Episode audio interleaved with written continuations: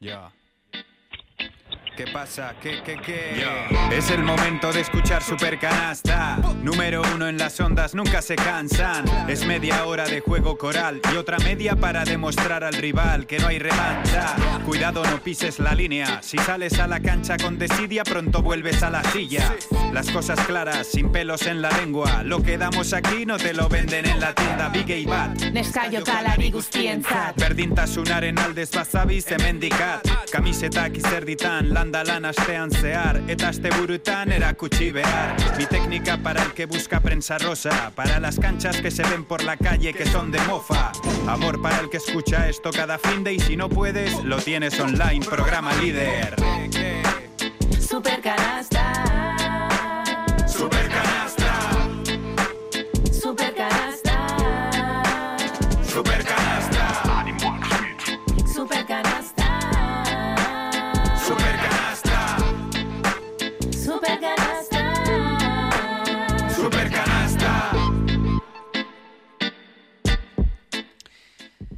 Pasan 6 minutos de la una del mediodía, tenemos 17 grados de temperatura en la zona sur de Vitoria-Gasteiz y en los próximos minutos escuchan de fondo el rugido de un motor de un coche de alta gama. Tranquilidad, ¿eh? porque hoy hacemos supercanasta desde el Principado de Andorra.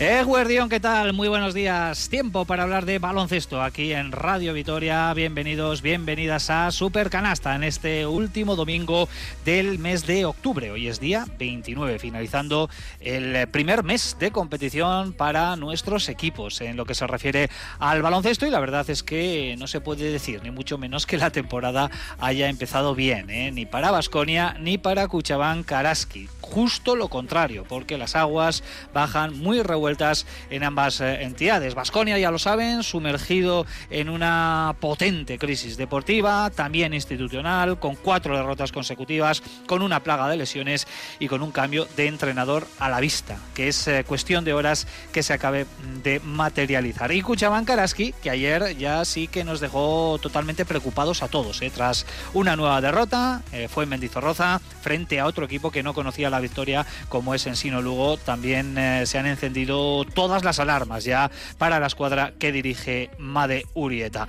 Momento yunque, que se suele decir para el eh, baloncesto a la vez, a la espera de volver a ser martillos. Lo vamos a analizar o vamos a intentarlo por lo menos hoy aquí en Radio Vitoria en un programa además que va a ser más extenso de lo habitual porque nos vamos a ir hasta las eh, dos y cuarto aproximadamente y en esa propinilla que tenemos preparada para hoy pues eh, vamos a hablar del nuevo libro de Sergio Vegas. Sergio que junto a todo el equipo de analistas ya está en el estudio principal de Radio Vitoria. Sergio Vegas, según ¿qué tal? Buenos días. Hola, ¿qué tal? Muy buenas.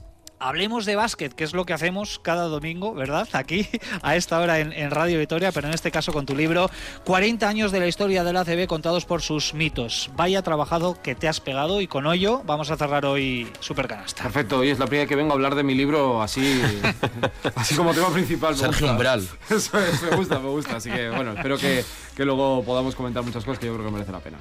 Pero hay que hablar de más cosas eh, con anterioridad. Quizás no tan agradables, ¿no? No, la verdad que no. Eh, mucha gente ayer, eh, estuve dando una, vuelta por, por Gasteiz y la gente te decía, bueno, lo de ayer fue complicado. Pues hombre, indudablemente más para los protagonistas, ¿no? Por, por perder en Atenas, por hacerlo con los efectivos que se hizo, con lo que está viviendo un poco con la situación de Joan Peñarroya y el posible cambio en el banquillo. Sí, no es fácil, no es fácil. Yo la verdad que esperaba en mi planificación del domingo a las 8 cuando terminó el partido contra Unicaja que Vasconia hubiera tenido al menos alguna cara nueva. Y eh, especialmente en cuanto a jugadores. Y la realidad es que todavía, pues Vasconia, pues por culpa de las lesiones ha tenido menos efectivos y todavía no llega pues eh, carencias que quiere este equipo o que debería tapar, ¿no? Especialmente, por ejemplo, la posición de uno. Nacho Mendaza, Eguno, ¿qué tal? Buenos días. Uno, muy buenas. Hace justo una semana, hace justo siete días, nos ofrecías, tirando de mucha literatura, un brillante titular. Ojo, cuidado, decías, ¿eh? ¿recuerdas, no? Sí, No sí, sé, sí. estamos Poesía esperando a- ansiosos el, el titular de hoy. No sé si habías pensado algo. Pues la verdad es que no, la verdad es que no, No. pero bueno, si quieres me lo pienso y luego te... Venga, te aporto. pero, ¿Tiene que rimar o...? ¿eh? bueno, eh, verso libre. Depende. verso libre te dejamos, Nacho. Bueno, ¿qué tal? ¿Qué tal estás, Nacho? ¿Cómo has, cómo has vivido la, la, semana? Porque han sido horas y días muy intensos, ¿eh? Para todos. Bueno, pues con incomodidad, ¿no? Te puede parecer raro porque al final te... A ver, eres parte ajena ¿no? a, a todo esto, pero bueno, al final también nuestra labor es contarlo, interpretarlo, analizarlo. Y bueno, es mucho más entretenido, divertido y gratificante analizar victorias, de analizar cosas cuando, cuando todo parece que sopla a favor. Y ahora la situación es, a mí por lo menos me parece que es toda, toda la, vamos, totalmente opuesta, ¿no? Entonces, pero bueno, eh, por eso digo lo de incomodidad. Mm, pues también cojo, recojo las palabras de Peñarroya, ¿no? Esto es lo que hay y con esto tenemos que jugar. Así que bueno, eh, a, un paso atrás no vamos a dar. Mm. Joseba Sánchez, Egunon, buenos días. Egunon, Richie, ¿qué tal? Todo apunta a que estamos viviendo las últimas horas de Joan Peñarroya en esta etapa como entrenador de Basconia y que va a volver eh, Dusko Ivanovic. Eh, hablabas hace una semana, hace siete días, de que Basconia eh, estaba pidiendo un cambio. ¿Este es el cambio que, te esperabas? A ver, yo creo que Basconia eh, requiere un cambio. Requiere un cambio, eh, un cambio de rumbo. No sé si requiere un cambio de entrenador, pero desde luego sí un cambio de rumbo. ¿Este es el cambio que esperaba? No era el primer cambio que esperaba, no nos vamos a engañar. Yo esperaba primero un cambio en la plantilla y luego quizás un cambio en el, en el entrenador si el cambio en la plantilla no surge el efecto necesario. Pero lo que es evidente es que esta situación bueno, pues es insostenible y Vasconia tiene que hacer algo. Y bueno, pues parece que la cuerda siempre rompe por el mismo punto y Joan va a ser quien, quien pague, digamos, el, el, mal arranque. Es uno de los culpables, quizá no el más importante, pero es uno de ellos y probablemente sea quien se lleve todo el, todo el mazazo. Luego en nuestro bloque Vasconia que enseguida arrancamos vamos a hacer un reparto de responsabilidades, ¿eh? porque cuando hay una crisis desde luego no se puede señalar a una sola persona o a una entidad o a dos eh, jugadores. Así que vamos a intentar también realizar ese reparto aquí en, en Supercanasta. Olga Jiménez, Eguno, ¿qué tal? Buenos días, Olga. Hola, Richie. Cuchabán Karaski que tampoco arranca, ¿no? Cuatro derrotas en cuatro partidos. Yo no sé hasta Cinco, qué cinco. niveles llega Cinco, ahí va, pues fíjate, me había dejado una, ¿eh? eh cinco derrotas en cinco partidos, gracias por la corrección, Olga. Eh, te iba a preguntar, ¿hasta qué niveles llega ahora mismo la, la preocupación en torno a Kuchaban Karaski? Pues máxima, máxima porque además lo decía Made, eh, es la primera vez en Liga Femenina que se encuentra con una situación así. Y bueno, pues vamos a ver la madurez del cuerpo técnico del club para afrontar eh, esta situación. Sabemos que en las primeras vueltas el club siempre ha conseguido ese objetivo que es la permanencia y esta vez pues las cosas y las tornas han cambiado, ¿no? El equipo no funciona, está claro. Eh, el equipo no tiene un estilo de juego, el equipo tampoco se agarra a una señal de identidad como es la defensa. Ayer un equipo que anotaba de media 44 puntos le endosó 71. En una situación similar, de igual a igual, con un equipo que se juega lo mismo que tú, en Mendizorroza no das el do de pecho, no, no asomas por, por la ventana, ni siquiera haces tampoco cambios ¿no? en tu estilo. Y a mí me parece preocupante. Yo creo que hay que mirar un poco al mercado, porque el equipo necesita uh -huh. también, si habláis del Vasconia y de que necesitaba un base como el comer, pues yo creo que también este equipo necesita primero una directora de juego y quizás un refuerzo en el 4 con jugadoras que aporten, aporten no solamente defensivamente, sino también sean verticales uh -huh. y aporten puntos. Sí, porque aquí de cambio de banquillo ni, ni hablamos, ¿eh? por la estructura de, de Cuchabán Karaski con Made Urieta, que aparte de entrenadora es eh, la directora deportiva y, bueno, podríamos decir que y, eh, incluso un poquito más sería una sorpresa, ¿eh? desde luego que se produjese un relevo ahí en el, en el banquillo. Bueno, pues esta ha sido la introducción hoy en Super Canasta, ya lo ven, llega bastante intensito el programa de hoy, que va a contar también con un año Uriarte al otro lado del cristal en la realización técnica. Yo les hablo, Ricardo Guerra, desde Andorra la Bella, donde juega Basconia en muy poquitas horas a partir de las 5 frente al Morabanc. Y precisamente vamos con ese primer bloque que, como siempre, dedicamos a Basconia. Hay mucho en lo que opinar, en lo que debatir y en el día de hoy, bueno, pues eh, eh, con las últimas horas de Joan Peñarroya como entrenador de Basconia y en medio de una de las crisis más importantes en la historia del club.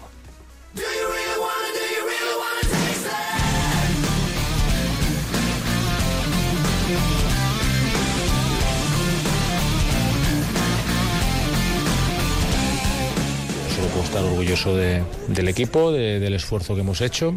La semana no es dura solo para el entrenador, es dura para, para todos los jugadores que, al igual que el entrenador, pues todo el ruido, todas las portadas y todas las historias les afecta. Es lo que hay, estoy tranquilo, mm, hago mi trabajo y seguiré trabajando hasta que hasta que tenga trabajo.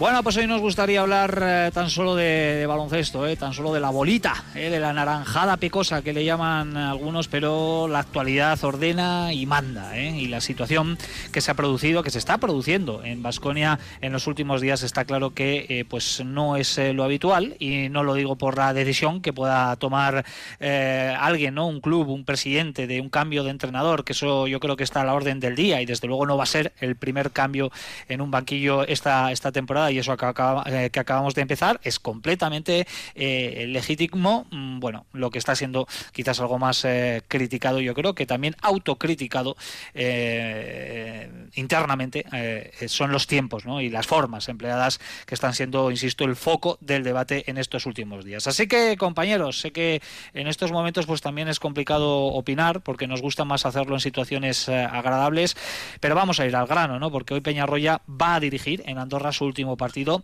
y a partir de mañana seguramente o incluso pues justo después del partido pues ya será Dusko Ivanovic el que inicie su cuarta etapa en el banquillo azulgrana. Así que uno por uno, primeras reflexiones, compañeros, no sé cómo estáis viviendo todo esto.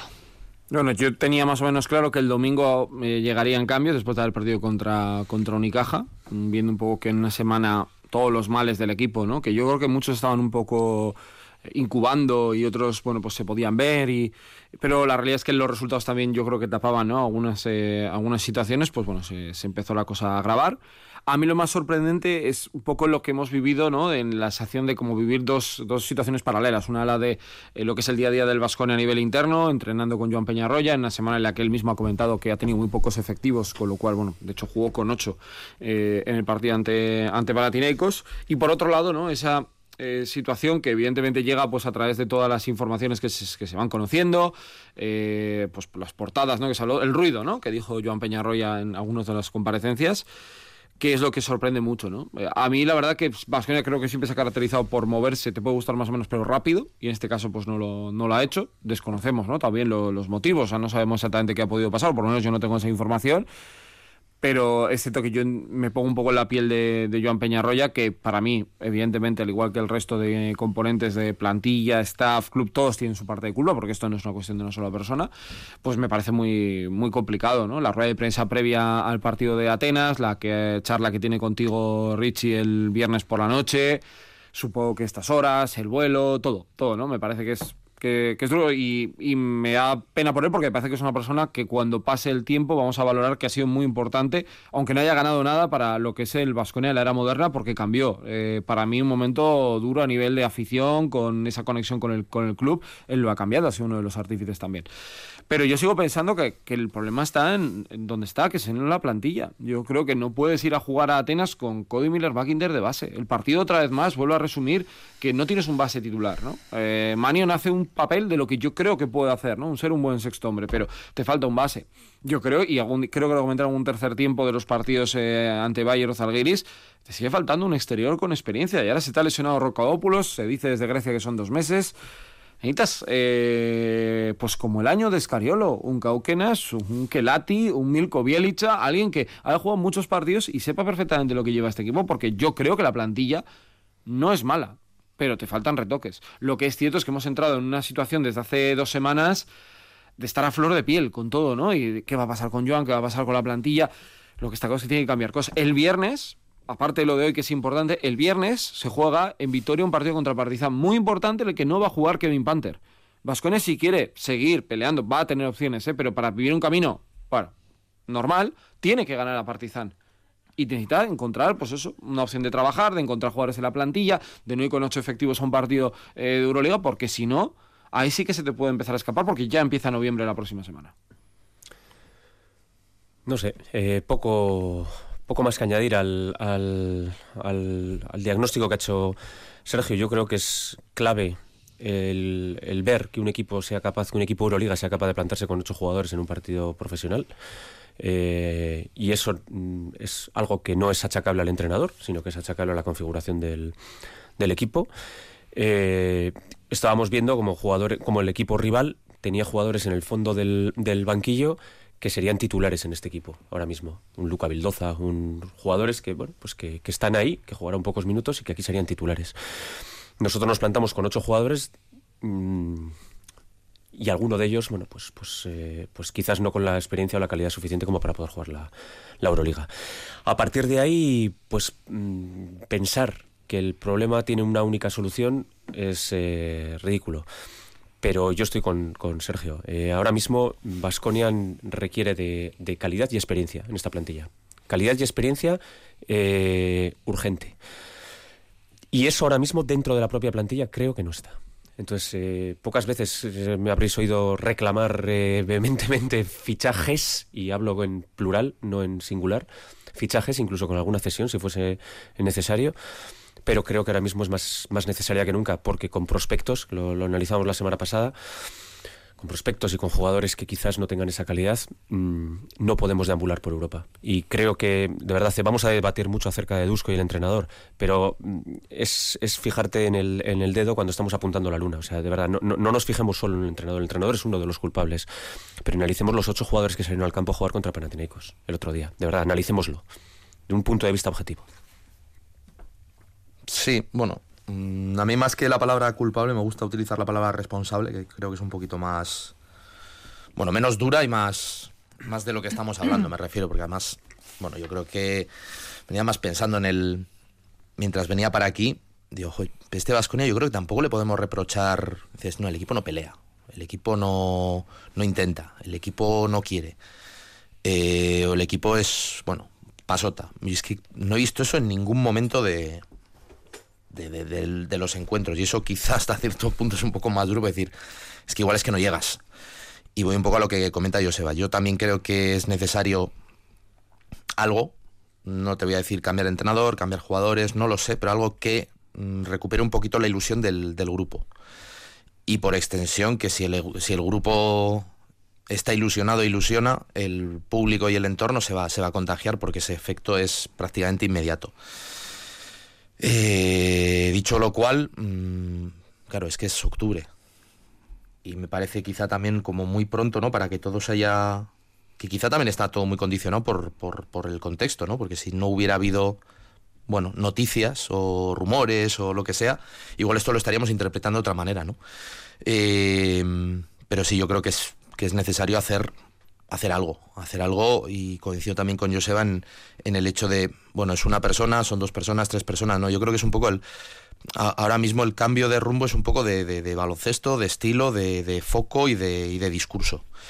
Y mmm, lo que hemos visto en las últimas semanas, a mí lo que decía al principio, ¿no? me, me ha dejado muy incómodo.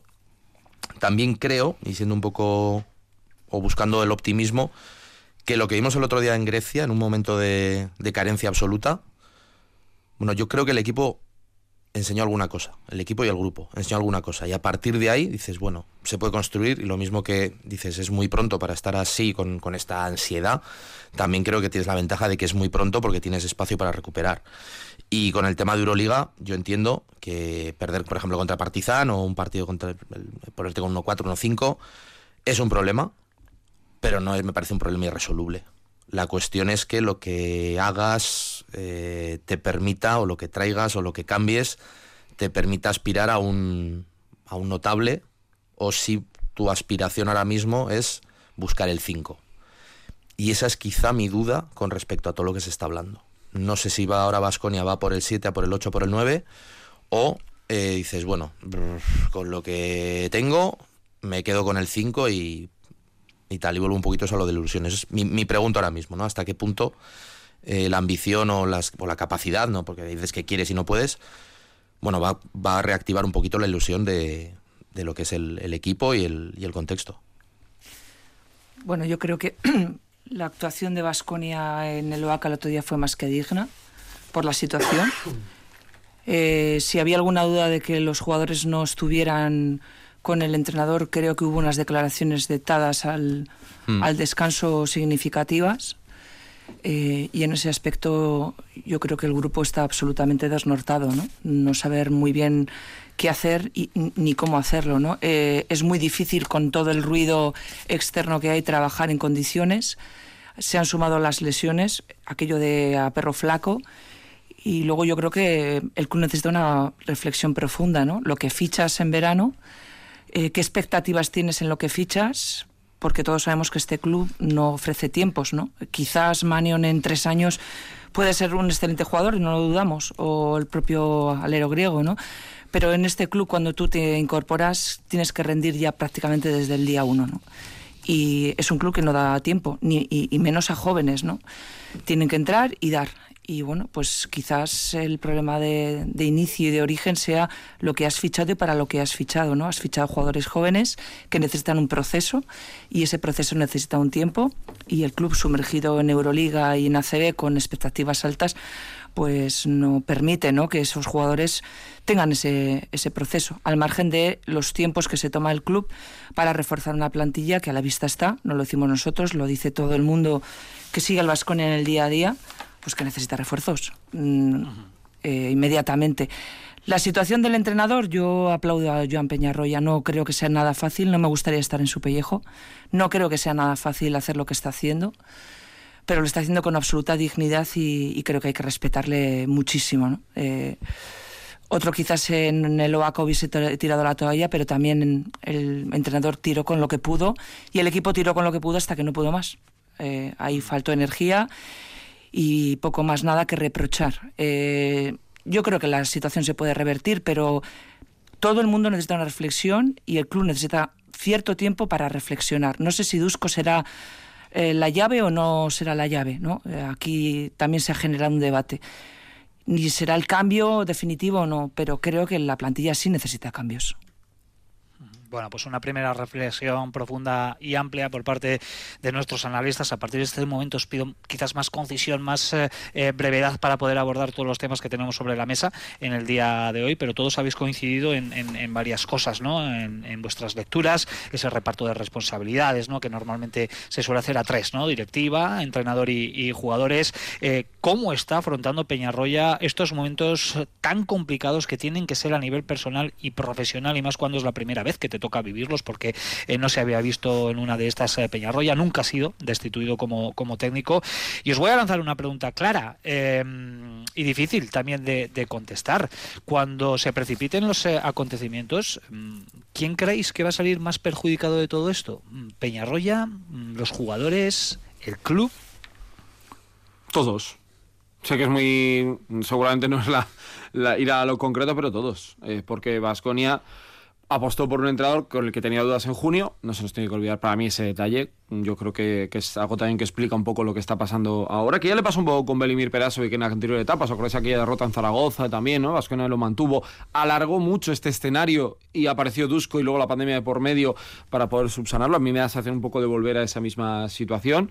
Eh, los jugadores, obviamente, creo que tienen un entrenador que es bueno, que para mí se está equivocando en cosas. Yo creo por ejemplo, el tema defensivo sí que se le puede exigir a un entrenador que tu equipo defienda más. Sí, lo creo. O sea, no, pensemos que porque este escenario esté viviendo Joan no tenga nada que se le pueda reprochar. Yo creo que hay cosas que sí.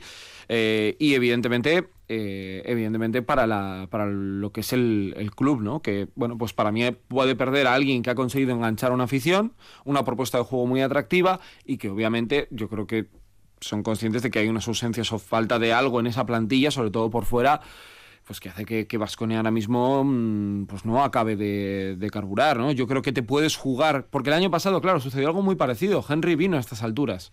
Es que el equipo ya iba rodado y fue como eh, ponerle el punto extra ¿no? al equipo, pero es que este caso te jugaste la posición de base, que es seguramente la más importante en el baloncesto, y en Vitoria especialmente, a que pudiera llegar alguien, ¿no? Y estamos ya casi en noviembre y todavía no ha llegado ese jugador. No sabemos realmente si va a llegar alguien o lo van a anunciar esta noche o la semana que viene o dentro de tres. Y eso yo creo que es algo que también al Vascones le puede, bueno, le puede pesar. Es una pena, porque en un poco esa frase, ¿no? De tener que andar con estas cosas en octubre, pues te da, te da rabia porque creo que los tres, eh, las tres partes pierden. Yo creo que depende. Sergio ha dicho todos, yo creo que depende. Y va a depender de cómo se desarrollen los hechos. Y aquí, pues aunque también probablemente sea injusto, dependerá de cómo acabe la temporada Vasconia. Si Vasconia acaba estupendamente, diremos que viene el cambio, atacado a tiempo, eh, decisión dura pero acertada. Si el equipo te ve a decir, pues hace una temporada, acaba una temporada, pues como hemos tenido alguna otra, de bueno, de ir un poco sorteando, pues, pues igual el discurso es otro y el análisis es otro.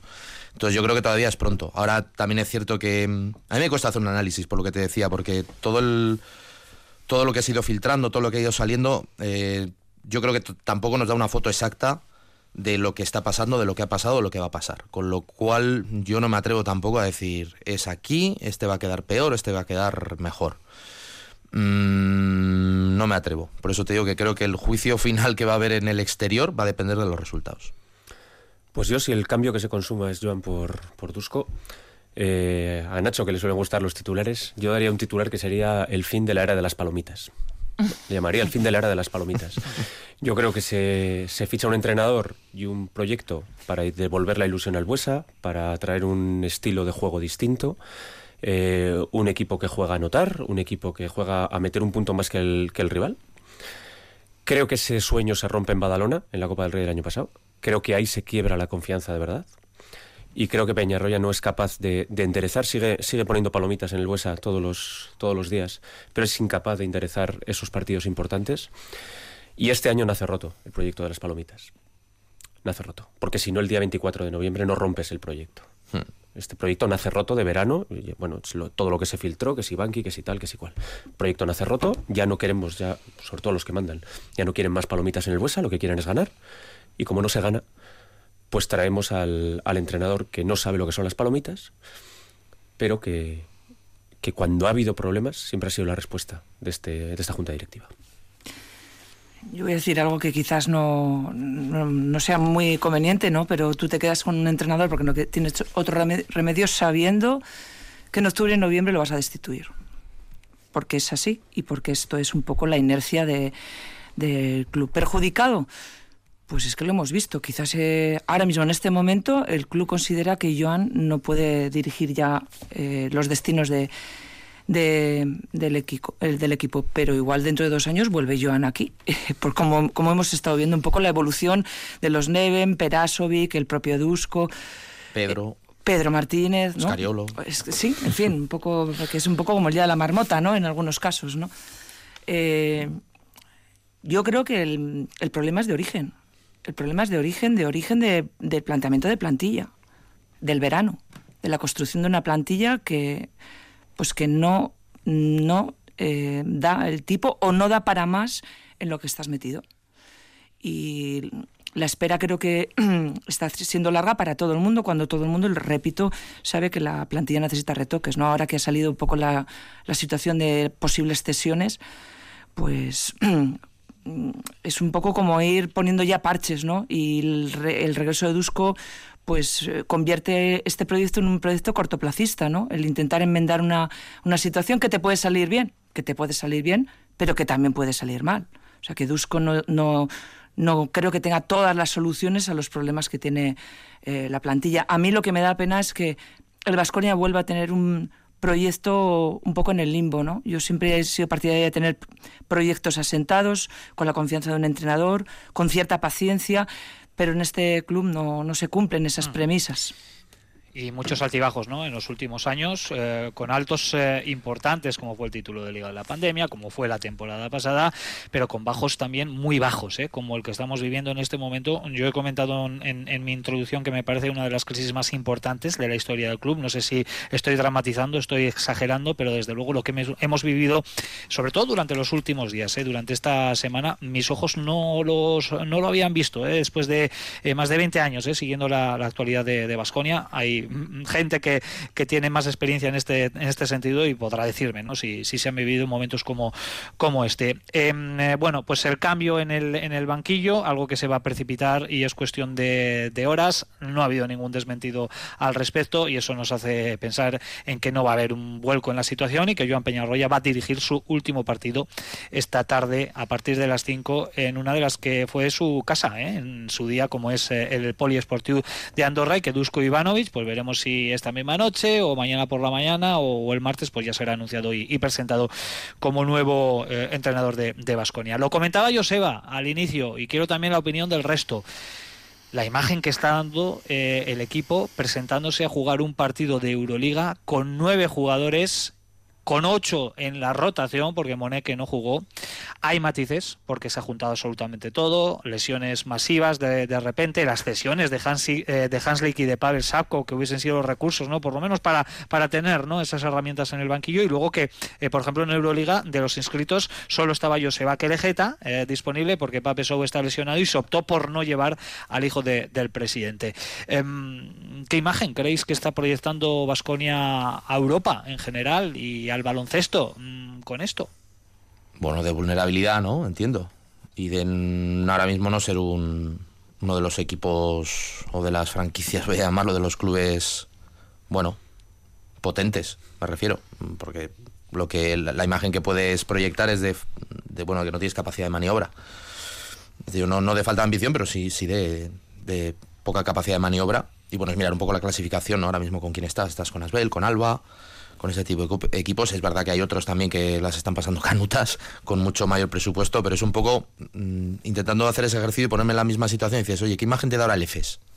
Dices, pues muy buena no. O qué imagen te da, fíjate, te voy a decir también el Estrella Roja. Pues muy buena no. Mm, la Virtus, que va bien. Dices, con todo lo que ha pasado en verano, pues igual tampoco muy buena no. ¿Qué te da ahora muy buena imagen?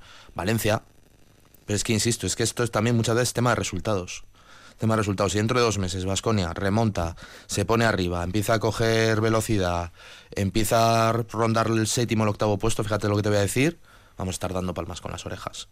Entonces, bueno, es injusto, pero, pero creo que ahora mismo es eh, buscar un, juicio una, nota, me refiero definitiva, creo que es, bueno, la puedes hacer en este momento, pero siempre poniéndole eh, el asterisco de que es circunstancial. Es en este momento ahora mismo. Yo creo que todavía hay camino y, creo que esa va a ser la clave, ¿no? con qué trabajas y en qué trabajas y cuál es la meta, eh, con qué, hasta dónde quieres llegar para, para, revertir esto. lo que sí que es cierto es que yo creo que Vasconia tiene la plantilla más corta de Euroliga. Yo creo eso es un hecho, o sea, no es nada eh, que, se esté, que sea una inventiva. Y que este día pues se te ha juntado. Yo cuando pienso en plantillas, Vasconia se supone que iba a ir a 13. Todavía no hay 13. O sea, iba a ir, pero no es una realidad y no tienes dos, tres jugadores que desde el Liga EVA o desde donde sea te puedan echar un, cable para poder, aunque sea, completar la plantilla, ¿no? En los tiempos de los 90 Vascon iba con ocho, pero los que salían a echar una mano, por lo menos echaban una mano, se podría contar con ellos. No digo que hubiera sido la solución, porque yo creo que hubieran perdido exactamente igual. Pero es cierto que esa reflexión que la llevamos haciendo mucho tiempo en Euroliga, porque hasta Asbel, Alba Berlín, tienen como mucha gente incluso para poder entrenar, ¿eh? que yo creo que también ayuda mucho, pues Vasconia no la tiene porque su modelo es eh, diferente y se te ha cruzado todo y te ha, te ha pasado. La verdad que a mí la imagen me pareció dura porque ir con 8 un partido Euroliga, porque que estaba lesionado, pues es que te implica ya una situación de riesgo que es muy probable que pierdas porque simplemente por acumulación de faltas, Costello hizo muchas, por un mal golpe de alguno, eh, porque te obliga a ir a un momento de que tienes que durante 20 minutos medio trampear, no defender mucho, porque es que no aguantas, que no te da la caja, o sea, que es que lo que pasó en el último cuarto es que era cuestión de que había eh, jugadores que estaban fundidos, pues es que ya depende mucho, ya no es el baloncesto de los 90, entonces yo creo que eso... Eh, es algo que, pues, que te deja esa sensación un poco de que cuando se te ha, llovido y te ha caído el chaparrón entero, encima sumado ¿no? a todo lo que está pasando, hemos comentado de lo de Joan y todo esto, pues la situación parece que se te hace bola y de todas maneras, para los ocho que estuvieron, honores, ¿eh? que me parece que, dieron la cara y, hicieron un buen partido dentro de las circunstancias. Para mí la situación del otro día de Atenas es... Vasconia eh, transmite una sensación de estar invitado a una fiesta que no es la suya. Es decir, hay una fiesta, que es la Euroliga, en la cual los equipos van armados hasta los dientes. Fíjate, ahora por ejemplo sale el nombre eh, de Carly Jones eh, como un descarte que podría ser eh, apetecible por Vasconia. Inmediatamente sale una información también de que, de que Panathinaikos está detrás de Carly Jones. Tú miras los bases que tiene Panathinaikos. Pero yo a estar detrás de ti también, ¿eh? Panathinaikos, ¿eh? ya, pero me refiero... que te entiendo, no, que te entiendo, que te entiendo. lo que quiero decir es, mm, no sé, da la sensación de que estamos en una liga de hombres y que nosotros somos niños que vamos con nuestra, nuestros tirachinas y nuestras espadas de, de cartón a luchar contra, contra hombres. ¿no? Esa es la sensación que transmitió el otro día el, el, Vasconia, una sensación de impotencia, porque estoy completamente de acuerdo con vosotros. O sea, los ocho que estuvieron se vaciaron. Se vaciaron y yo creo que no se les puede pedir mm, más. Bueno, sí, a lo mejor alguno de los jugadores podía haber. Eh, igual. Un pelín. Igual Costello podía haber hecho algo más. Bueno, Bueno, en la temporada en general también, ¿eh? pero me refiero que, que los, que los ocho se, se parten el alma por el club y el entrenador se parte el alma por el club. O sea, yo de compromiso no dudo nada, de nadie, de verdad, ¿eh? de compromiso 100%. Ahora bien, de calidad, de profundidad, de, de- de oxígeno para poder competir en la Euroliga, pues ahora mismo mm, pues estamos, estamos ahí. Pero es la realidad. O sea, Vitoria ha sido así, Vasconia ha sido esto siempre. El problema es que estábamos bien acostumbrados, porque yo creo que desde, desde la época de, de Peras, antes comentábamos, no se nos habían juntado cuatro bajas eh, juntas. Yo creo que habíamos tenido suerte si le podemos llamar suerte, a, que, no creo que sea solo suerte, yo creo que también hay un trabajo físico y un trabajo de, de- de- del, del propio entrenador dando descanso a los jugadores eh, eh, detrás. Pero la realidad es que te encuentras con cuatro bajas y ahí estás con Rayeste y con Cody Miller McIntyre a luchar contra gigantes. Y jugar al límite, ¿no? Y también con la salud de los que están sanos, que mira cómo acabaron algunos eh, el partido, ¿no? Poner también en riesgo eso y, y, bueno, pues acabar incluso peor, con una situación mucho, mucho peor. El baloncesto profesional hoy en día en la Euroliga, con la exigencia que tiene, jugar con ocho es prácticamente ya de inicio ir con el partido muy perdido y no todo se puede ganar a la épica, ¿no? Estamos acostumbrados, bueno, acostumbrados, y nos encanta, ¿no? Tener esa sensación de partidos memorables, el Vasconia, la épica, con pocos jugadores, pero no siempre el resultado es, eh, es positivo, ¿no? ¿no? No debería ser así, no debería ser así. Si esas gestas son tan eh, recordadas eh, es porque es muy complicado completarlas y desde luego, bueno, aunque lo intentó Vasconia el eh, pasado viernes en el Vaca frente a Panathinaikos, es, todos nos esperábamos, ¿no? Que eh, lo que sucedió finalmente, ¿no? Que al final flaquearon esas fuerzas eh, y eh, fue el conjunto local el que se llevó el, el triunfo. Bueno, tercero por la cola es Vasconia con una victoria, cuatro derrotas, hay mucho tiempo para remontar. La próxima semana llega un Partizan del Belgrado, también algo, bueno, que ha conseguido una muy buena victoria en el derby eh, serbio frente a Estrella Roja remontando y vendrá con la moral eh, por eh, las nubes. Pero lo que vamos a hacer en este punto y a 19 minutos para las 2 de la tarde es eh, una pequeña parada para dejar al margen lo que es la Euroliga y para hablar también de la Liga CB porque en muy poquitas horas tenemos también partido para Basconia en Andorra. Super canasta.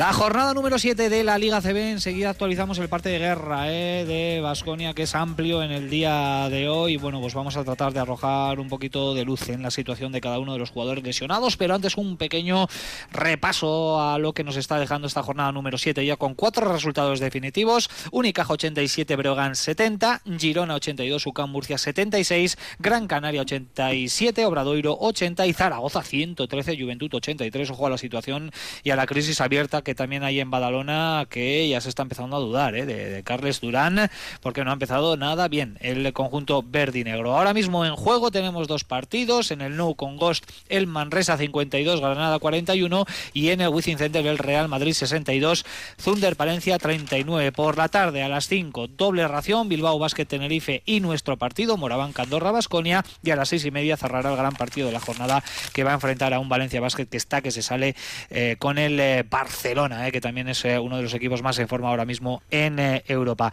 Compañeros, quiero que escuchéis la siguiente opinión que nos ha dejado Nacho Lezcano, ex entrenador de Basconia, es asistente de Basconia ahora mismo triunfando en Andorra con el ascenso y también con un buen arranque de temporada. Y esto ha comentado sin cortarse demasiado acerca de la opinión de Joan Peñarroya. una situación muy complicada porque, porque tal y como dice él también, pues hay mucho ruido, ¿no? Se habla demasiado de, de- de cosas que a él probablemente se le escapen y, y que no está fuera de su control y ahora mismo, pues también, como decía él, pues hay que, hay que tener respeto por la figura del entrenador, respeto por él. Hasta a día de hoy, pues es el entrenador de Vasconia y, y punto final. Yo tengo una gran estima eh, personal y profesional por él. Bueno, pues Lezcano hablando de la situación, quería decir, de, Joan Peñarroya. Eh, pedía respeto a Peñarroya y aquí, bueno, pues eh, también un discurso, vamos a decir, corporativista, ¿no? Le ha echado un capote, lógicamente ha pedido también respeto. Yo creo que más que para Peñarroya, para todo el colectivo de entrenadores, ¿no? Sí, claro. Es lógico, además, yo lo comenté el otro día en la retransmisión. A mí me sorprendió mucho las declaraciones de Luca Banqui en, en verano. Pues no sé a santo de qué viene decir, no, pues ese trabajo que tiene este, ese podía ser mío, pero dije que no. Eh, eso es lo que me parece raro. Lo que Pero sale, sale de un entrenador. Claro, por Eso, eso, eso Por que le parece que no lo ve bien. por eso que me pareció sí, pero raro bueno, que- en el sentido que- de él. Que quiero traducir que es que, el- que el- parece que el respeto mm, no, no viene por parte del público, de periodistas, ¿no? Pero es que estas situaciones del propio entrenador hacia el colectivo. Sí, sí, a eso voy. Mm. Muchas veces se dice, no, es que, a ver, todo esto, pues mucha parte del análisis viene derivado de unas declaraciones, una entrevista que no parte de, no hay ningún periodista de, generando la noticia, me refiero, es un transmisor. Eh, pero yo sí que entiendo, claro, que es que luego se ha desarrollado todo tanto y tampoco sé de dónde sale la historia, bueno, de muchos sitios me refiero, pero bueno, no sabes a veces si las filtraciones o alguien se le escapa o, o alguien lo deja caer.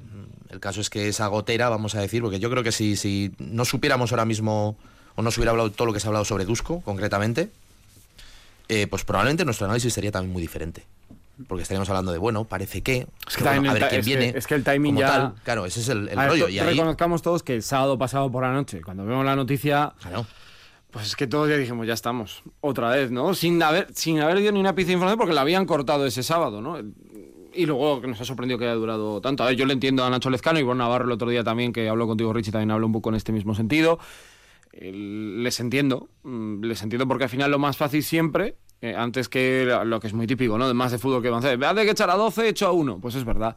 Eh, pero yo creo que también hay que poner luego en valor el, el trabajo de cada uno y cómo lo han hecho. Yo creo que por eso también sabe todo el mundo que el trabajo de Joan está ahí, ¿no? Que, que sigue siendo bueno, te puede gustar más o menos, que tendrá carencias como todos, pero, pero ha estado bien y yo creo que en muchos proyectos, y Andorra lo sabe bien, porque destituyó a Ivonne Navarro y se fue al Aleporo por destituir a Ivonne Navarro y poner a un ayudante que no estaba del todo preparado en ese caso, como era David Ceudal, y cuando quisieron darse cuenta poner a Oscar Quintana no pudieron. Es decir, que también hay casos, ¿no? Y Andorra lo ha vivido en este, sentido, que dar continuidad a veces o apostar cuando las cosas van mal por alguien te puede dar, te puede resultado. Pablo Pin el año pasado, por ejemplo, también. A Joseba Sánchez le voy a preguntar por eh, Moraván Andorra, ¿qué le parece este equipo entrenado por el, Portuga- el portugalujo eh, Nacho Lezcano, eh, que ya consiguió el ascenso y tras un inicio dubitativo con esas dos derrotas, eh, a mí aquí me hablan compañeros de la prensa que siguen al Morabanc de sensaciones inmejorables en este punto y además hoy con un doble debut probablemente porque Jan Montero y Jerry Harding eh, van a vestir por primera vez la camiseta de Andorra. Tiene buen equipo el conjunto del Principado, ¿eh?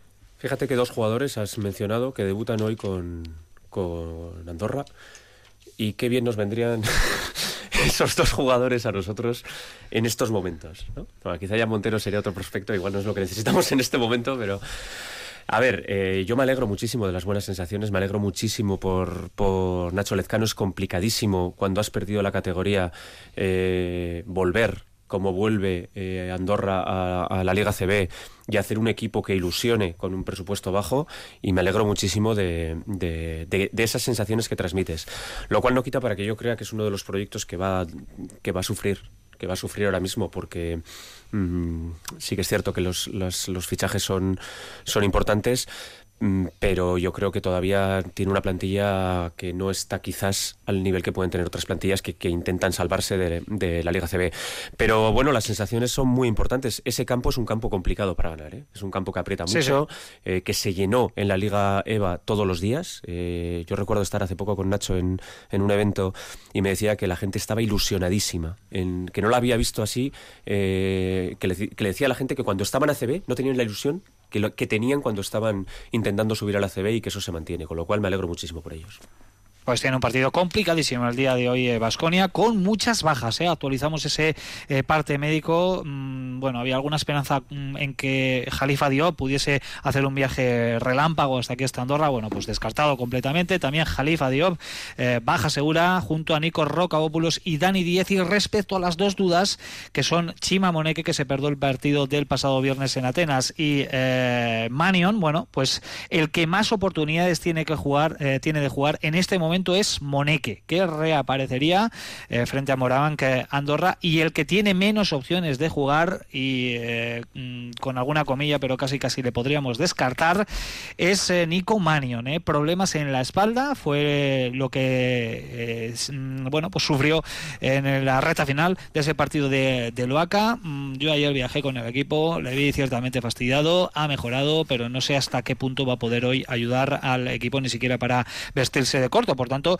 la situación podría ser 7, 8 o 9 jugadores. El mejor de los casos serían 9 jugadores que yo creo que podemos empezar a descartar. 7 eh, u ocho jugadores para enfrentarse hoy al Moraván Andorra y además con viaje de por medio, con el equipo fundido, en fin, ¿Y Tadas, la de hoy también es importante. Tadas bien, Tadas me comentan que está, está bien, que fue un sustito, fue una pequeña cosa que eh, notó en los isquiotibiales y que, y que en principio él estaría preparado para jugar en el día de hoy, aunque ya sabemos, acumulación de esfuerzos, eh, ya sufrió un pequeño aviso, podría... Bueno, el año pasado fue las lesiones musculares lo que le cambiaron su, eso es lo que cambió su temporada, ¿eh? Así que bueno, pues también igual hay que actuar con muchísima prudencia hoy con el tema de, del capitán. Eh, tenemos 10 minutos para las 2 de la tarde. Recordamos que hoy tenemos propina de Supercanasta hasta más o menos las eh, 2 y cuarto, que vamos a hablar del eh, nuevo libro, del tercer libro de Sergio Vegas en nuestra recta final. Así que para dejarle eh, tiempo a, Sergio, que no se enfade con nosotros, vamos a montar el resto de nuestros contenidos aquí en Supercanasta ya prácticamente a la carrera. Y lo siguiente va a ser hablar de asuntos internos con Nacho Mendaza. Supercanasta.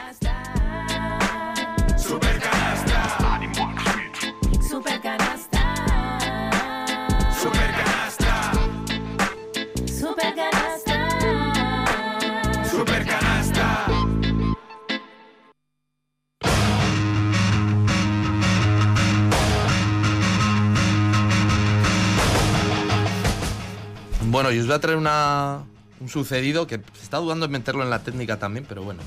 Porque ha habido en un partido de high school en Estados Unidos una, bueno, una situación muy desagradable, una pelea, ¿vale? Entre un entrenador y un árbitro. Y os preguntaré, ¿quién creéis que ha pegado a quién? El árbitro. El árbitro le ha pegado al entrenador. Bien hecho.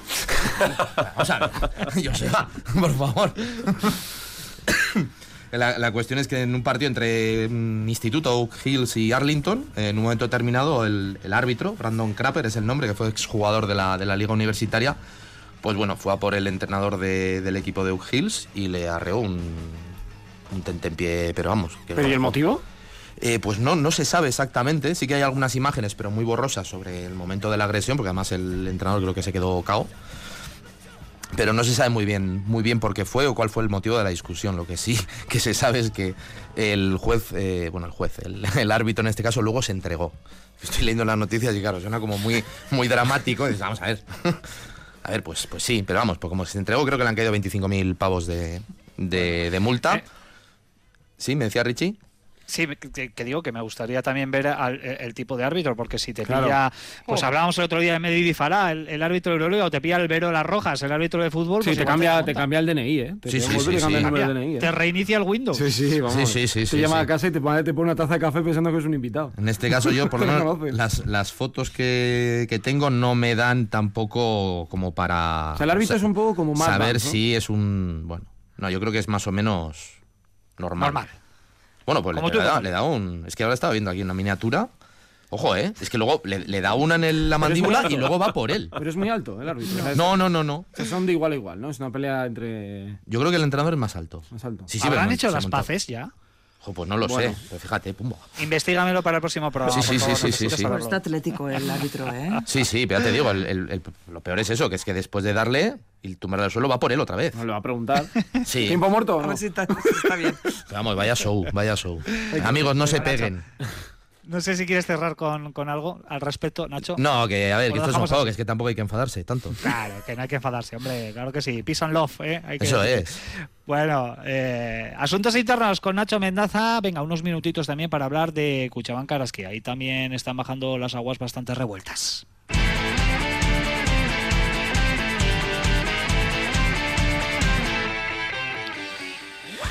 Un Karaski que ayer sufrió en Mendizorroza otro revés en forma de quinta derrota en cinco jornadas de liga. No arranca la escuadra gasteiztarra y bueno, pues lo de ayer ya lo decíamos eh, en el arranque. Olga, Joseba, pues nos deja mm, tocados, preocupados absolutamente a todos porque además, claro, el rival, el Ensino Lugo, tampoco había sumado, estaba con un 0 de 4 y se llevó el premio, mm, me atrevería a decir que de manera bastante justa, ¿no? Eh, de Gasteiz, de Mendizorroza. Sí, y además con dos jugadoras de 20 años, Olaeta y Lamana, que te revolucionan el partido, dos bases con un, tale- un talento excepcional, pero hay que apostar por ellas. Y te revolucionan el partido. Y poco menos que al final Ensino terminó jugando a lo que quiere que Made juegue su equipo y no es capaz de, de que ese equipo juegue así. Ensino ya sabíamos que jugaba transiciones rápidas. Es verdad que traía unos porcentajes horribles en el tiro triple, los peores, un 11%, 44 puntos anotaba de media y bueno, en algún momento el equipo gallego tenía que destaparse y lo hizo en Mendizorroza, quizás ante un rival ahora mismo muy vulnerable en esta liga, con muchos problemas, con, como decían algunas jugadoras, mucha presión y mucho miedo para jugar. Vimos a Marta Hermida pues tomando decisiones muy alocadas, con mucho fallo en el intento de tiro triple, un poco hacer la guerra por su cuenta cada jugadora para intentar salir de este bache como, como sea, pero no, no, así, así es bastante complicado porque no tienes además una jugadora como ha sido Atkinson durante los dos últimos años que te puede marcar partidos y ganarlos, ¿no? Eh, esa calidad no está en esta plantilla, que creo que se conformó para hacer un juego coral que, no lo hemos visto. Yo creo que es una situación muy, muy preocupante y ayer se le preguntó a Made incluso la posibilidad de mirar al mercado y sí que reconoció que el equipo mira al mercado siempre, ¿no? Pero yo creo que ahora mismo con, con cierta necesidad para retocar un- una plantilla que no funciona para nada. Sí, yo voy a hacer mía una palabra que dice Madi ayer en, en rueda de prensa, que es bloqueo, bloqueo mental. ¿no?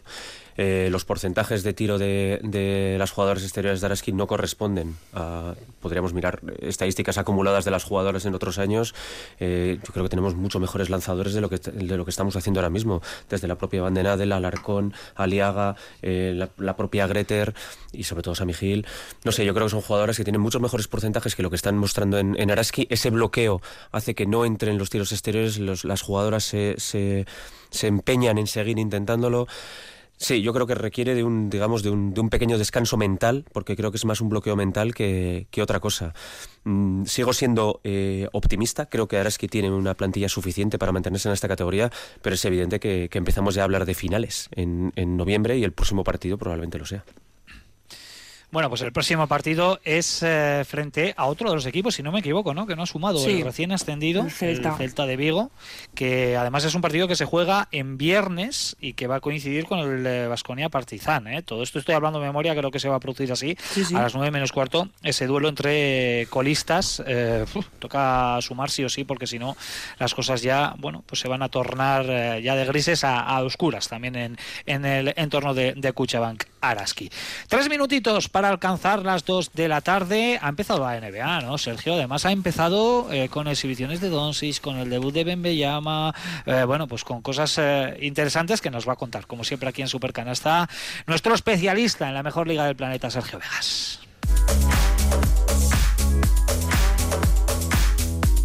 Y es que, como comenta Richie, muchos temas que comentar en este inicio de temporada, sobre todo el impacto de Víctor Wembayama, que, que está siendo brutal, ¿no? Porque es un jugador que no se había visto, que ha caído en una franquicia como San Antonio, donde tiene a Greg Popovich y donde ya incluso se ha visto algún detalle, ¿no? De un poco el trabajo que quiere hacer la franquicia con él. Ginobili está trabajando a nivel individual con, con él, está por ahí Tim Duncan, eh, Greg Popovich el otro día en un partido tremendo eh, le echa la bronca en un tiempo muerto y él yo creo que también con buena ética de trabajo pues reconoce su error, ¿no? Y también habla de- del valor que tiene Popovich para él, una gran noticia para la NBA. Lo de Doncic está a otro nivel. Los cuatro triples que mete el otro día para ganar a los Nets, especialmente el último, que es un churro, pero es un canastón ahí.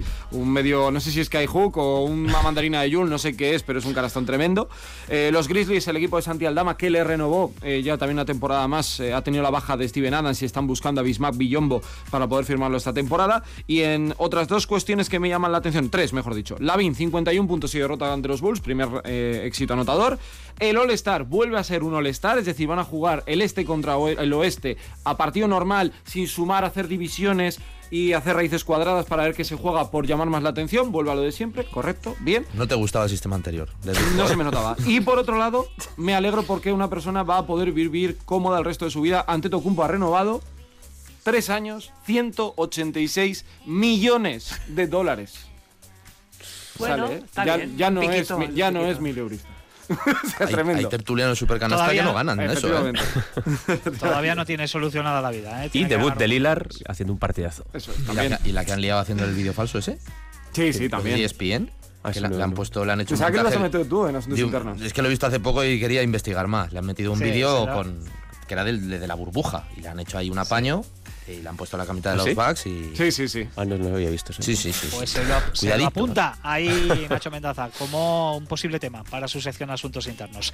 Venga, hoy vamos con el 2 más 1 y la técnica, que no es el broche mm, al programa porque tenemos eh, otro contenido importante en el día de hoy hasta las 2 y cuarto, pero mm, lógicamente eh, es eh, un momento que están esperando todos nuestros oyentes, la técnica y el 2 más 1.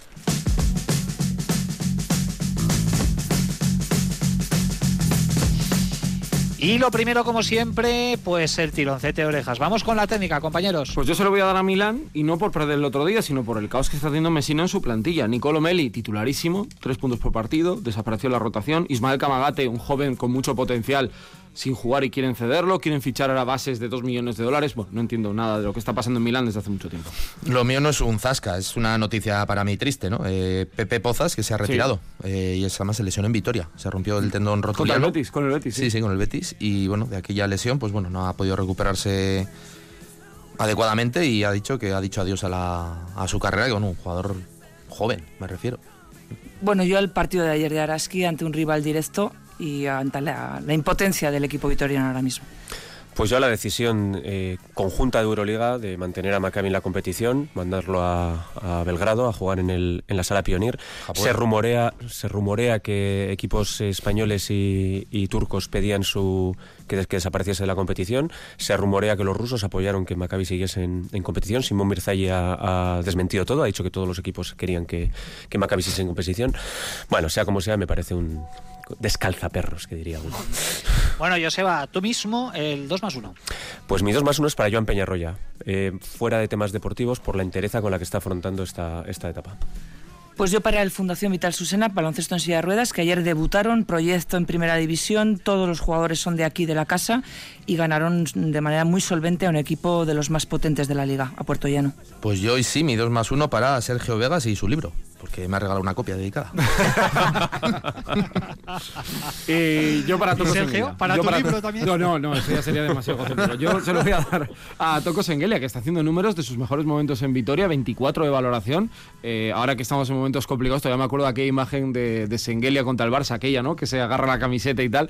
Bueno, pues eh, me alegro mucho que le vaya muy bien al gran capitán de Vasconia. Bueno, pues la tocomotora que se lleva nuestro último 2 más 1 en el día de hoy, en este último supercanasta del mes eh, de octubre. Ahora lo que hago es despedir a Joseba, a Olga y a Nacho, que ya se pueden ir al tercer tiempo y se queda aquí castigado, entre comillas, Sergio Vegas para cerrar supercanasta, porque ha venido a hablar de, de su libre. Compañeros, los tres que os vais, que disfrutéis de la tarde del domingo, ¿de acuerdo? Gracias. Muchas gracias, igualmente. Seguimos adelante aquí en Supercanasta, en Radio Vitoria. Venga. Super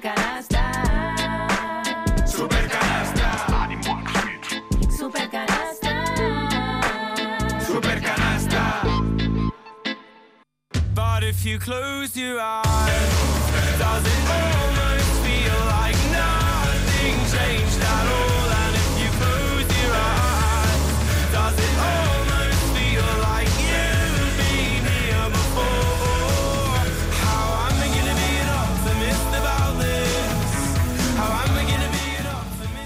Lo dicho, hoy tenemos propina en Supercanasta y vamos a emplear eh, nuestros últimos minutos para hablar del nuevo libro de Sergio Vegas que ha lanzado hace muy poquitos días con motivo del 40 aniversario de la ACB. 40 entrevistas con los eh, grandes mitos, las grandes leyendas de la liga en una obra titulada Hablemos de básquet. Voy a saludar otra vez a Sergio Vegas. Muy buenas tardes ya, Sergio. ¿Qué tal estamos? Esto sí que es raro, ¿eh? Porque una cosa es, Sí, sí. eh, una cosa opinar y otra que te pregunten. Ya, esto se me hace más complicado. Ahora tú pasas, pasas a ser el protagonista, el foco de la noticia, ¿verdad? Efectivamente, efectivamente. Se me hace raro todavía, pero bueno. Bueno, lo primero, eh, cuéntanos, Sergio, a modo de introducción, los aspectos básicos de, de este libro, que es un muy bonito proyecto, que yo también lo tengo y dedicado aquí entre mis manos. Y, y bueno, pues eh, los que sabemos de esto, eh, lo costoso que, hace, que es hacer entrevistas, de transcribir, de luego plasmar, de quedarse con, con eh, lo más importante, sabemos que esto, esto cuesta mucho tiempo hacer. Sí, es un proyecto que llevo desde marzo, desde el 2022, porque este año 23-24 la Liga CB cumple 40 años, ¿no? que fue aquí 83-84, y que, bueno, me apetecía rendirle un tributo. Yo soy muy de nostalgia y de libros un poco en este estilo. Memoria Vasconista, que fue el primero que escribí con Rubén Gazapo, fue un poco así. Eh, y la idea era más o menos la, misma. Tuve la oportunidad de contactar con La Esfera de los Libros, que es una editorial muy, muy importante. Eh, les propuse el escenario, les gustó mucho, la ACB también apoyó en todo, ¿no? Es un libro en el que la ACB pues, me, me ha echado un cable para, bueno, pues para saber que estaba ahí el proyecto, ¿no? Y que les hacía mucha ilusión que alguien hablara de, este, de esta liga, ¿no? De esta manera. Y aquí estamos, ¿no? Después de, de ese año y medio, con esos 40 nombres que son importantes para la competición, para mí muchos de ellos son inolvidables, y bueno, pues habiendo disfrutado pues, de 40 oportunidades de conocer a gente extraordinaria. Claro, es que ni 40 años tiene Sergio Vegas y yo justo, justo, ¿eh? Claro. Por tanto, seguro que hay muchos temas nuevos, cosas que no conocías que, que habrás podido descubrir a, a- a través ¿no? de, de estos 40 protagonistas que, que has entrevistado, eh, de una organización que Sergio nació a comienzos de los años eh, 80 y que desde entonces ha crecido de forma exponencial hasta convertirse, eh, no cabe duda, en la mejor competición al margen de la Euroliga eh, en el viejo continente, ¿no? Sí, sin duda, ¿no? Yo creo que eh, esta competición además le viene muy bien, viene de la mano, ¿no? Esa plata del año 84, ¿no? Que, que yo creo que también marca un poco la evolución del baloncesto. En los 80 en el que el baloncesto y el fútbol se equipararon bastante, los carruseles míticos de la radio, ¿no? También, eh, por eso Manuel Lama también aparece en este, en este prólogo. Y Eduardo Portela, que es el que empieza el libro, ¿no? Y explica un poco lo que era el baloncesto anteriormente y cómo se dio este paso, donde hubo muchas personas más, ¿no? Pero yo creo que Eduardo, que luego fue presidente muchos años, yo creo que nos da una, una visión muy buena, pues de detalles como que se pagaba para que saliera en televisión. A mí me parece fascinante, ¿no? Los cambios a nivel contractual para los jugadores, eh, las mejoras de las competiciones, que, que se buscaba hacer. que las radios incluso pactaban el horario de los partidos para los Efectivamente. Bueno, es que las radios eh, podías sentarte, no, tú imagínate, Richie, sentarte hoy ahí en el banquillo e ir preguntándole cómo iba el partido, ¿no? En los a descansos. en un todo minuto momento. de empezar a hablar con el entrenador. Increíble. O sea, yo creo que lo que se hizo en aquel momento fue eh, potencial, propulsar el baloncesto, apoyado a una generación también de jugadores muy buena, ¿no? Pues eh, Fernando Martín, Epi, estaba por ahí Corbalán, Andrés Jiménez, pero Odi Norris, hay muchos, ¿no? Que me olvidaría, Arcega en Zaragoza. Y esto fue lo que hizo que el baloncesto creciera, creciera tanto. Y yo creo que era un poco la necesidad de organizar el baloncesto español a, a este nivel y donde luego, por ejemplo, pues Vasconia y otros equipos se fueron sumando y fueron muy protagonistas también. Bueno, Sergio Vegas que no, mm, bueno, pues eh, eh, se puede decir que es excesivamente objetivo a la hora de declararse de, un equipo u otro, al igual que yo, nosotros somos de Basconia, pero esto no tiene nada que ver eh, con la importante presencia de jugadores, de entrenadores de Basconia que hay en este libro, porque he contabilizado hasta 10 eh, protagonistas relacionados con Basconia, pero además de una manera justa, que están ahí por méritos propios, lo cual habla, Sergio, de la relevancia absoluta que ha tenido el club vitoriano en la historia de la Liga CB. Sí, a ver, yo creo que Madrid y Barça, por motivos obvios, bien presupuestarios, ¿no? Y un poco el peso histórico están muy arriba. Pero es que Vasconia está con Juventud, con Estudiantes, con yo creo que pocos equipos más, igual Unicaja, ¿no? Tal vez por algunos momentos, pero Vasconia es que ha perdurado mucho más en el tiempo, eh, siendo como el tercer referente, ¿no? De esta, de esta liga. Me costó mucho hacer el listado, eh, te puedes imaginar, porque evidentemente no era el listado de los 40 mejores, yo no quería hacer un top 40, pero sí gente que hubiera marcado y cubría todas las realidades de la liga, de la liga CB. Y cuando empecé a hacer el listado es que eh, de manera natural te salen muchos nombres, ¿no? Pues eh, cómo no hablar de Dusko Ivanovic, que ahora está tan de moda, de José Anquerejeta, de Luis Escola, de Pablo Lasso, de Marceliño Huertas, que siga dando, dando mucha guerra en Tenerife, Fernando Sanemeterio, José Manuel Calderón, eh, es que hay tantos, tantos nombres, ¿no? Joe Arlaucas, ¿no? Que en los 90 marcó tanto a la ciudad. Bueno, pues al final es eh, que Vasconia ha sido pues como esos reportajes que nos gusta tanto contar. ¿De cuántos juega la Final Four? Pues esto igual, y la verdad que lo que me quedo sobre todo es el recuerdo y el cariño que tienen todos ellos y lo importante que ha sido para sus vidas el pasar por, por Vitoria. De esa lista que acabas de dar, eh, de esa enumeración, eh, los tres primeros yo creo que no los has eh, mencionado por casualidad, ¿no? Y son los tres en los que nos vamos a detener un poquito más. En primer lugar, empezando por el presidente, que está de actualidad, además por, por esos 35 años, ¿no? Que acaba de cumplir como presidente de Vasconia, José Ángel Ejeta, que también ha sido una figura clave, ¿no? En el, en el crecimiento de, la liga. Pues fíjate, con tan solo decir que eh, 40 años de ACB, en 40 años de ACB, 35 los ha pasado él como presidente de Vasconia, pues lo decimos absolutamente todo. Todo, ¿no? Y lo del tema de la Sociedad Anónima Deportiva, ser la primera, ¿no? Que, que se hizo, eh, como el mensaje, ¿no? De un club que de una ciudad pequeña que se atrevió a ser muy grande, todas las innovaciones que, que trajo, eh, bueno, pues apostar por, por un entrenador como Dusko Ivanovic en un momento de inicio del siglo XXI donde Vasconia para mí fue el primer equipo del ACB sin lugar a dudas durante varios años. Eh, creo que ha sido un pionero, eh, creo que ha sido alguien muy importante para la competición. De hecho, él y Villacampa, aunque Villacampa yo creo es todavía más conocido como jugador, ¿no? Están ahí como presidentes y yo creo que no se entendería el Vasconia sin esa figura, más allá de lo que pueda ser el día a día y la actualidad. ¿eh? Pero yo creo que eh, la charla con él fue una gozada, fue una charla muy de, muy de básquet. Hablamos de muchas cuestiones también, ¿no? De cómo se vive desde un eh, mercado a priori más pequeño, ¿no? Pues la lucha de los derechos de tanteo, de jugadores que han sido importantes, de, cómo vivió, por ejemplo, la salida de Luis Escola, que yo tenía mucha curiosidad por saber cómo la, vivió él, el jugador más importante de la historia del club, eh, cómo vive el baloncesto a día de hoy, bueno, muchas cosas que yo creo que, que, merece la pena porque él nuevamente suele dar alguna entrevista, pero no se para tanto, ¿no? Centrarse en lo que es un poco en, en esos escenarios.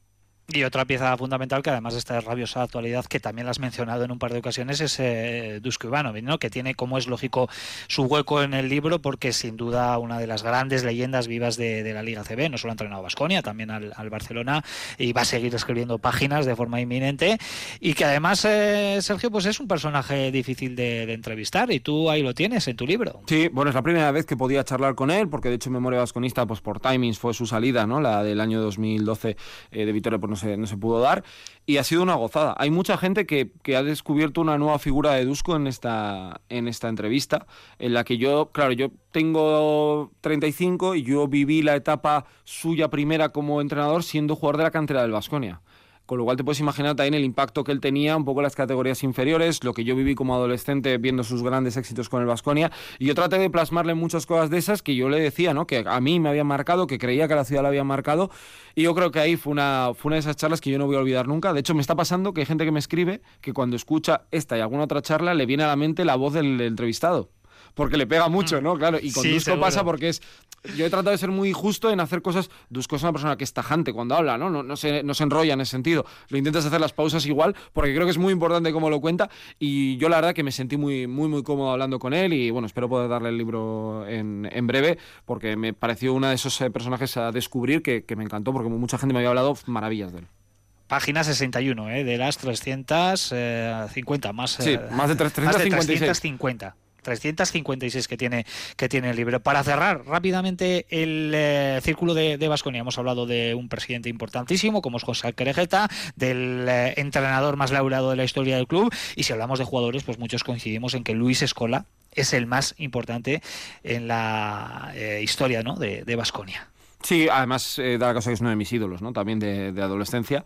Y había hablado varias veces con él y decidí hacer una entrevista un poco distinta. Y me sorprendió porque me encantó. Es que Luis también cuando habla, tú que has pedido la oportunidad de tratar con él, como que infunde respeto, porque dices, va a decir algo que va a importar de verdad, ¿no? Y yo creo que él habló un poco de esa cuestión de que está un poco cansado de los ISIS, ¿no? Si me hubiera ido antes a la NBA, y si hubiera vuelto al Vasconia, y si hubiera hecho no sé qué. eh, y habló un poco de ese punto de vista, de esa generación del 80, no solo para Argentina, sino también yo creo para España, ¿no? Con Navarro y compañía, Felipe, que están todos también presentes en el libro, que está muy bien, porque habla también de cómo hay que vivir cada día para poder ser mejor cada día, ¿no? Por no conformarse con lo que fue, por su evolución y cómo estaba viviendo ahora también el proyecto desde, Italia, presidiendo Alvarese, eh, de estas sorpresas muy agradables. Que bueno, a mí con Luis eh, ya me tiene ganado y creo que es esas voces, ¿no? Del deporte que en los próximos 20 años vamos a hablar mucho de él también en contexto Euroliga. Es otra de las voces autorizadas. Otro día te pregunto si en algún momento en el futuro le ves como presidente de Vasconia. Hay quien puede decir que pueda estar preparado ¿no? para, para eso, pero bueno, en otro capítulo, en el siguiente capítulo seguramente te, lo- te lo pregunte. Eh, dejando al margen Vasconia, como es lógico, Barcelona y Real Madrid también cuentan con espacio amplio ¿no? en, en el libro y ellos han sido los dos clubes que siempre han estado ahí al máximo nivel. Eh, sé que es complicado, pero en formato breve te pido un podio para cada uno de los dos equipos, Barcelona y Real Madrid, de figuras más relevantes para ti en la historia. Bueno, en cuanto a jugadores, ¿no? que es ese top 3, yo meto la figura de Felipe Reyes como uno de los más importantes. Yo voy a colocar a Fernando en el puesto número 3, a Fernando Martín, que se fue demasiado pronto, aparece su hermano en el libro, actual presidente de la competición. Yo voy a poner a, porque me quedo más con los nuevos, ¿eh? evidentemente contando la época CB, voy a, voy a meter también ¿no? Eh, la figura de Felipe Reyes, creo que es fundamental. Y el número uno voy a colocar al que es el que está vigente, ¿no? que es Sergio Yul, que además dijo no a la NBA por, quedarse en el Real Madrid, que ha ganado todo lo que ha ganado junto a Pablo Lasso. Y creo que para mí ese es un poco el top 3, tirando mucho de juventud. ¿eh? Por eso el libro empieza en los, años 80, por eso lo, lo acoto esa- a esas cifras. Eso en cuanto al Real Madrid, Y del al. Barcelona. A mí yo del Barça pondría en el número uno a Navarro, que lo tengo muy claro. En el número dos colocaría a Epi, que además creo que es el primer jugador de baloncesto que se hace también un poco estrella, ¿no? A- un poco tipo Jordan en Estados Unidos, pero aquí en España con muchos anuncios. Seguramente mucha gente recuerde la época de, de Epi así. Y luego es que a mí entre Solozábal, Andrés Jiménez y Odinorris casi quédate con quien quieras, ¿no? Porque Andrés Jiménez creo que a todos, incluso el que no le ha visto jugar, se acuerda de que jugó de alero, ¿no? Esta historia tan manida que Aito también le responde. A Odi Norris creo que es uno de los grandes americanos de la historia de la liga. Y jo, es que Solozábal es como Corbalán en el Madrid, ¿no? Es que es un pecado no, no mencionarlos aquí, así que casi un poco el que más te, te apetezca por gusto personal.